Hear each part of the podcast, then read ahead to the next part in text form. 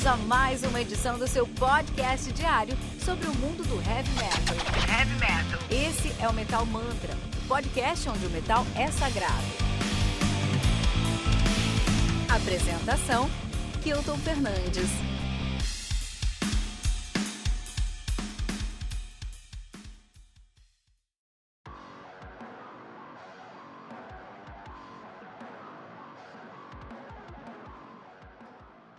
Yokai, do Rhythm Destruction, álbum lançado no dia 12 de agosto de 2020 de maneira independente, álbum que conta aí com 40 minutos, 13 músicas totalizando 40 minutos, sendo que a primeira, a décima segunda e a terça, décima terceira são instrumentais, então saiu na base de 9 músicas, né, 9 músicas, 8, 10 músicas, é isso aí, algumas músicas aí mesmo, aí por 40 minutos, né, Rhythm Destruction, que é uma banda de deathcore de Yenesi, Yesenis, Yesenis, que difícil, Yesenis na Eslovênia, cara. Primeira vez que eu falo de uma banda eslovena aqui no Metal Mantra, com certeza. A banda que está ativa aí desde 2010. É a banda que tem quatro álbuns lançados já, o Yokai é o quarto álbum dos caras, né? Os caras têm o, o From the Death de 2012 tem o excelente, incrível, que trouxe os caras realmente à tona aí, que realmente deu a moral porque os caras têm até hoje no Void de 2016, Death Wish de 2018, que é um ótimo sucessor para o Void. E agora estão lançando o Yokai, onde eles são. Eles tentam alcançar outras outras pegadas aí, né? Vamos ver. Banda que é formada por Luca Vezossi na bateria, e esse cara é um monstro, cara. O Lucas Vezossi é um monstro, cara. É magrinho assim, mas tem uma perna pesada, meu. Só pra você saber. O Rock Rupnik no vocal. Temos aí o Rock Rupnik no vocal, cara. Que é muito é, é impressionante também. Temos o Francisco Filigoy na guitarra e o Howard Fang na guitarra também, cara. O quarteto faz um tanto barulho assim, é algo impressionante. Impressionante, impressionante. Vamos falar hoje sobre deathcore esloveno. Deathcore esloveno. Então, deathcore já é um estilo aí que merece uma discussão. A gente vai falar bastante sobre deathcore hoje. Último, a última resenha da semana, que é na sexta-feira, é um dos grandes nomes do deathcore. Então, a gente vai guardar aí a origem do deathcore. Para sexta-feira a gente vai ficar aí ligado. Sexta-feira a gente senta e vamos falar sobre a origem do deathcore. Mas a gente vai falar sobre o deathcore esloveno em si, né? Basicamente temos duas bandas de deathcore esloveno, sendo elas aí o Withem Destruction, que é do, do que a gente está falando aqui, e a incrível, a incrível Once Was Never, formada também em 2002. Os caras são de Cesania, Sechania, Chechana, isso, Sechana, Z com Tio ao contrário é X, né? Então é Sechana, na Eslovênia aí também estão na atividade desde 2012, né? É, o banda tem uma estética muito interessante, uma banda aí tem uma pegada muito interessante. Eu escutei muito Lighthouse in the Abyss, mas eu pensei que os caras eram servos, eram da Sérvia, mas não, os caras são da Eslovênia. Eu não sei é a proximidade da Eslovênia e da Sérvia, desculpe a minha ignorância geográfica, mas por algum motivo eu pensei que os caras eram da Sérvia, né? Mas não, os caras são eslovenos de formação mesmo, né, cara? E aí nós temos ó, a, o, o deathcore hoje é, é, maior do que o deathcore esloveno, né? O deathcore esloveno aí é uma pequena vertente do que a gente pode ver dentro do, do deathcore hoje. Temos grandes nomes do deathcore hoje. Aí. Eu trouxe alguns desses nomes e queria falar um pouquinho sobre essas bandas aí pra gente entender mais ou menos como é que funciona esse deathcore em 2020, cara. Né? Então nós temos aí, eu diria que os maiores nomes do deathcore hoje seria aí o Black Dahlia Murder, que é um dos grandes percussores do deathcore também. Inclusive os caras nos últimos discos eles assumiram uma posição mais melódica que death metal, mas eles sempre estão relacionados aí à cena do deathcore. Você pensa em deathcore, aí você pensa em Black Dahlia Murder mesmo eles tendo um, um pé bem pesado lá no melódico death metal, né? Isso também porque eles, eles subiram aí de, de, de, de, categoria, né? Os caras são de Detroit, Michigan, tá? Uh, Black Dahlia Murder, que é um nome muito legal aí, né? É um caso muito ruim, mas um nome muito legal. O último dia dos caras aí veio em 2020, o Vernimus, uh, que sai que saiu dia 17 de abril. E não saiu no Metal Mantra. Olha aí, vou colocar na lista agora. Vernimus, The Black Dahlia Murder. Vamos falar sobre ele semana que vem. Ou na outra semana, aqui no Metal Mantra. Tem o Whitechapel. Tem o Whitechapel também aí. Uh, os caras são de Knoxville, Tennessee. E esses fazem deathcore com todas as características do deathcore mesmo, né? É, um dos grandes nomes do deathcore aí é Whitechapel, né? Também tem uma pegada aí no mesmo... Porque o Black Dahlia Murder é de um... É de um... De um... Assassin... É, um, é o nome de um caso criminal, né? Aí, de uma, de uma mulher chamada Dalaya que foi assassinada e ninguém sabe quem assassinou essa menina. Whitechapel é o distrito onde o Jack the Rapper, o Jack o Estripador, cometia os seus crimes, cara. Então tem. Você gosta de true crime, você gosta de podcast de true crime, você tem que ouvir Deathcore, né? Então tem o Whitechapel aí, os caras são de Knoxville, Tennessee. Estão ativo 2006, desde 2006, e o último dos caras é do ano passado, o The Valley. E eu acho que não saiu aqui no Metal Mantra também, olha o pecado. Uh, temos o As Blood Runs Black, cara. Eles já são lá do outro lado, né? São de Los Angeles, Califórnia, né? Eles fazem um deathcore um pouquinho mais melódico, eles trazem mais melodia e eles trazem um pouco mais de, de... Quando a gente pensa em melódico, é interessante, tudo que tiver uma tag melódica, na verdade, não é que é mais suave, mais leve, tudo que tiver melódico tem um... tá dentro de um campo harmônico mais reconhecível, né? Então soa mais, mais, mais uh, melódico mesmo, é por isso que a gente tem o nome. Mas mais importante, usa mais fraseado. Se usa mais fraseado, é melódico, essa é a realidade. O último álbum dos caras faz um tempo, os caras são 2003, mas o último álbum dos caras é de 2014. Faz bastante tempo aí que os caras estão devendo um, um, um, álbum pra gente. Aí tem o Carniflax também, né? o Car Carnifex. Eu sempre falo Carniflex, não, não é Total Flex, né? É um Carnifex. Esse faz o Deathcore também são de San Diego, na Califórnia. São lá na Califórnia, né? Estão ativas desde 2005 aí. E o último disco dos caras é o World X, World War X de 2019 aí. Acho que eu falei sobre eles aqui. Talvez tenha falado sobre eles aqui, né?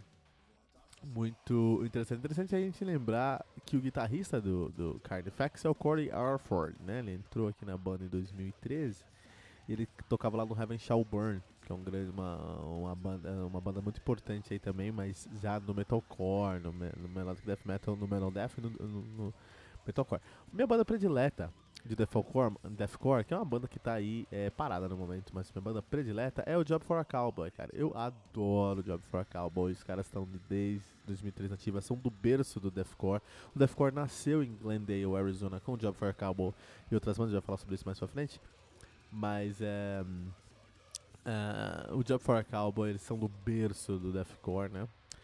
É, o último disco dos caras é de 2014, o Sun Eater. Eu escutei muito o Ruination, cara, de 2009. Eu escutei muito, muito Ruination, mas o último disco dos caras é o Sun Eater aí, de 2014. O Jeff Cowboy aqui é uma das coisas mais extremas que eu encontro aí no deathcore, cara. Vale muito a pena. Tem o All Shall Paris, que é uma banda que parece que, tá, que vai e não vai, ninguém sabe se vai acontecer, né?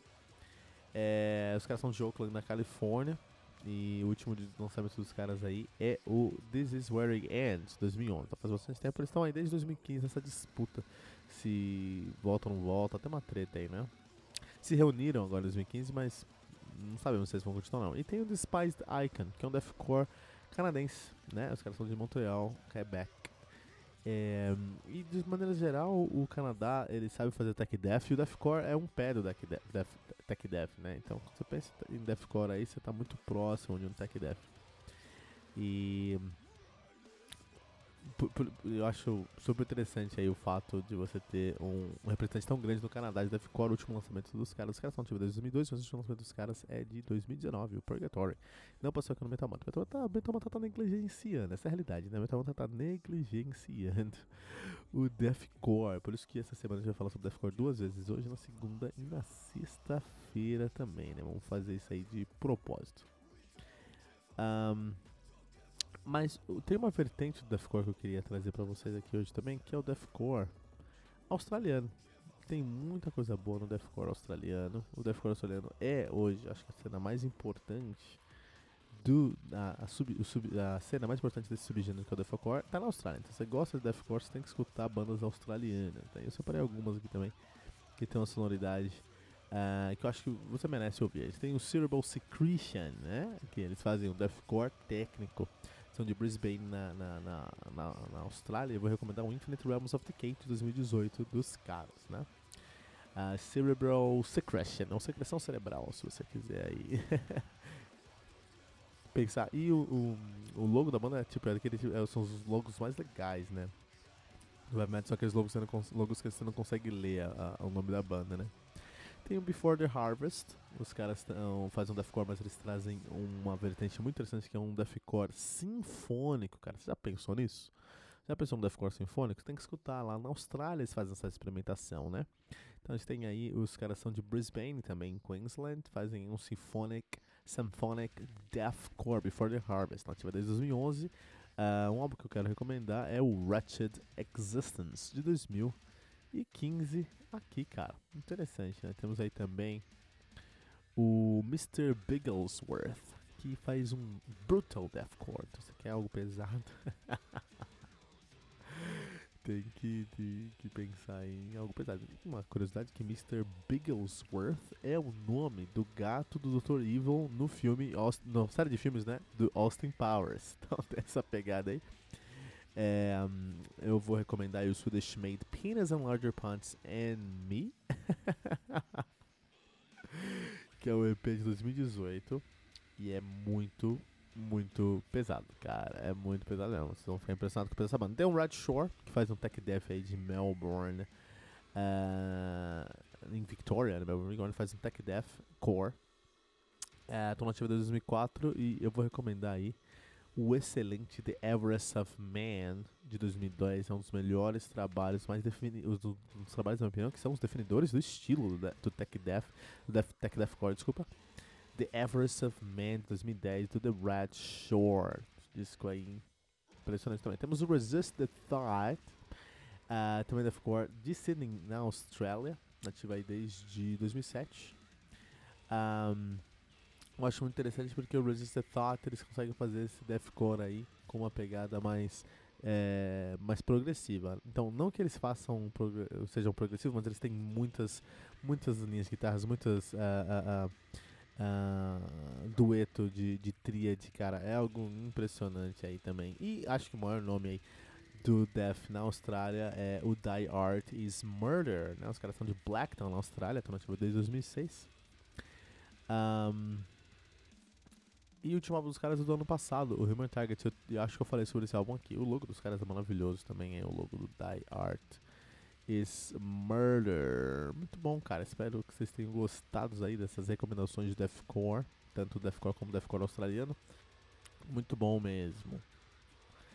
É o Within Destruction, cara. Within Destruction. Vamos falar sobre os caras? Vamos. Tem muita coisa pra falar sobre eles. Então, é sempre um desafio você encontrar uma banda aí que tá fora do eixo América do Norte. A gente falou sobre o, o, o Deathcore, né? E o Deathcore tá, tá, é muito grande aí nos Estados Unidos, né? Como a gente pode falar, como a gente pode ver. Então acho que é muito difícil encontrar uma banda que tá fora do eixo América do Norte ou da Europa tradicional que tem um trabalho tão apurado no, no disco de metal. No caso do Deathcore, eu também vou ter que incluir a Austrália. A Austrália também sabe produzir discos de Deathcore, né? Mas de maneira geral, ah, se você pensa em heavy tradicional, você vai pensar na Europa ou América do Norte. Você pensa em, Power Metal, Europa ou América do Norte, né? Enfim. Mas Europa, assim, eixo Europa, Alemanha, Escandinávia, entendeu? Inglaterra, é isso. Suíça, talvez, né? Mas não mais que isso. Agora, isso acontece porque o metal precisa de referência. O metal precisa de maturação no seu som. E quando é que você vai gravar um disco? Quando você vai gravar um disco lá na Suécia, você entra na Suécia, no estúdio na Suécia, produtor, o seu produtor é um cara que já produziu a Morpheus, cara, que já produziu a Mon Amarth, que já produziu, uh, sei lá, cara, Evergrey, produziu tanta coisa que eles vão te entregar as referências, eles vão tornar o seu trabalho mais maduro, eles vão tornar o seu trabalho mais sólido, porque o nome deles está indo junto. E eles não querem que um, um trabalho deles tenha Zeca Pagodinho e, e, e, e depois tem a Destruction, entendeu? Não, eles precisam seguir uma linha, eles têm um padrão de qualidade, eles não vão deixar ser menos que aquilo. Então gravar lá fora dá isso, né? Você tem, você é um cara que tem mais experiência em fazer esses sons, que fizeram álbuns aí que se tornaram referência do heavy metal, e você consegue absorver essa experiência, né?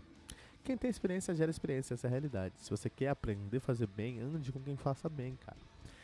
Agora, na Eslovênia, uma banda que faz um, um, um disco está renovando os limites do deathcore em 2020, isso é impressionante para mim. Isso é Within Destruction, cara. Pra mim, isso é Within Destruction, cara. Em 2016 aí eles lançaram Void, que é um disco que chocou a comunidade mundial aí do heavy metal, porque é um, era um, um, filme, um disco extremamente brutal, cara. Mesmo para o deathcore ele era brutal. Mesmo para o mundo onde você tem o onde você tem o Nile, você tem o Cannibal Corpse, esse álbum, onde tem o Brujeria até, esse álbum era muito brutal, né? Então esse foi em 2016 que eles lançaram Void. Já Uh, uh, um, aqui no Yokai eles trazem um disco de deathcore, então é brutal. É mais brutal do que Job for a Cowboy. Isso é um mérito, porque Job for a Cowboy é minha banda predileta de deathcore, né, cara? Mas eles estão sempre olhando para fora. Eles não seguem regras que eles não criaram. Então, assim, tem regras. Ah, pra ser deathcore tem que ser isso. Eles entendem. Mas eles pegam essas regras e falam: beleza, e se a gente fizer isso, né? Eles não precisam seguir regras porque eles não eles não estão num lugar onde as regras são estritas para ele. E na verdade só tem eles fazendo isso. Eles e mais uma banda. Então, meu, se eles não seguirem isso, ninguém vai ficar chateado. Uh, eles começam a criar suas próprias regras. E como eles começam a criar suas próprias regras, consequentemente eles acertam e eles erram. No Yokai, eles tentam explorar referências fora do metal. Até mesmo coisas como new metal, como trap, como trance. E pra minha grata surpresa, lo-fi, cara. música que encerra o álbum, Tokoyo no Kuni. É, é, é um lo-fi muito legal. e é impressionante como os caras conseguem trazer aí um, algo mais brutal que Job for a Cowboy e um lo-fi que eu escuto pra trampar aí no meu Spotify. Isso é legal, cara. A temática do álbum, Yokai, né? É, ele tá explorando o folclore japonês. E eu acho que se o Trivium fez, eles também podem fazer. Trivium que fez o Shogun, o melhor álbum dos caras aí até. Um dos álbuns mais icônicos do Trivium até então. Yokai, né? É uma classe de criaturas sobrenaturais do folclore japonês. E aí vai incluir o Oni, que é o ogro, o Kitsune, que é a raposa, e o Yukiona, que é a mulher da neve, né? A maioria, a maioria desses yokais são humanos como esses animais, mas tem alguns também, por exemplo, o Kappa, que é a criança do rio, e o Tengu, que são cães sagrados, né? Um, e, e, geralmente os yokais eles vão ter algum tipo de poder sobrenatural espiritual. E isso é muito representado pelo lo-fi que os caras trazem no som. Então você tem aquele peso, aquela agressividade mostrando que eles são sobrenaturais, são demônios até, monstros. Mas você tem aí uma, uma pegada etérea e sobrenatural mesmo que vem do lo-fi. Muito interessante essa pegada que eles fizeram. Um dos pontos que mais impressionaram esse rosto que vos falo nesse disco foi o peso. Mais uma vez, cara, não é simples você fazer um som pesado dessa maneira em estúdio e conseguir gravar esse som. No Brasil a gente tem exemplo de diversas bandas que só conseguiram esse som indo para outro país, cara. Gravando lá na Escandinávia, gravando na Europa, né, de, de maneira geral. Ou, por exemplo, Mamonas Assassinas, que foi gravar nos Estados Unidos e conseguiu um baixo que até hoje é um dos melhores baixos do Brasil, mas porque não foi gravado aqui, foi gravado nos Estados Unidos, né? É, e aqui no Yokai você vai ter um peso que é assustador, mas faz todo sentido pro som que eles estão trazendo, cara. O que me leva pro segundo ponto, que é a pré-produção desse disco. É impressionante o trabalho que esses caras tiveram para construir essas músicas de maneira caótica, de maneira maluca, mas ainda assim seguindo uma linha de raciocínio que faz todo sentido no final do dia. Então você não vai ser levado para uma viagem psicodélica caótica, você vai ser levado para uma viagem brutal. Você vai passar por um corredor polonês ou esloveno é, escutando deathcore, entendeu? Um, e o terceiro ponto que me impressionou foi a versatilidade dessa produção. Porque assim, o, esse disco ele me entrega um pig screw, cara. Me entrega um lo-fi, me entrega um trap, me entrega um trance, me entrega um blast beat de 300 BPMs, cara. 300 beats por minuto. Isso é impressionante, né? O Within Destruction, nesse disco, pra mim, conseguiu ganhar muito respeito na cena. Porque eles conseguiram trazer um estilo, uma pegada, uma proposta que, deve, que vai ser mencionada aí em toda a lista de top 10 do fim do ano, cara. Se não tiver na, top, na linha de top 10, lista de top 10 do final do ano de vários lugares, vai estar tá na menção honrosa, né? Mas eles também trouxeram umas referências ao nu metal e ao trap que são muito fortes e isso pode prejudicar um pouco a imagem da banda, da comunidade metal em geral. Eles podem ser relacionados a um Disturbed, a um Slipknot, que são bandas aí que estão sempre, sempre na mídia, mas estão sempre à parte aí da crítica, né? Porque são bandas que, enfim, não, não ia falar sobre isso. Mas a competência do disco, de maneira geral, ainda pesa mais e mostra que os caras não têm mais nada para provar. Interessante. Eu fiquei muito satisfeito de, com esse lançamento do yokai. Tirando aí as referências do metal, que dá uma estragada no som, tem muito peso, cara. Tem, tem uns blast beats aqui que são humanamente impossíveis, cara. E mais uma vez aí, vamos trazer um destaque para o Luca Vezossi, porque, meu, esses, esses, ele traz e faz uns blast beats que são extremamente impossíveis. Mas tem uma pegada de estilo, de tema muito interessante que não, não pode ser ignorada, né? E é isso que eu queria saber de você. Esse álbum aqui usou muito essa... Se, se, explorou muito bem aí a, o conceito de yokai no folclore japonês. Eu queria qual outra cultura, qualquer outro conceito cultural merecia ser explorado também um disco de metal. Deixa sua resposta gente aqui, metalmantra.com.br.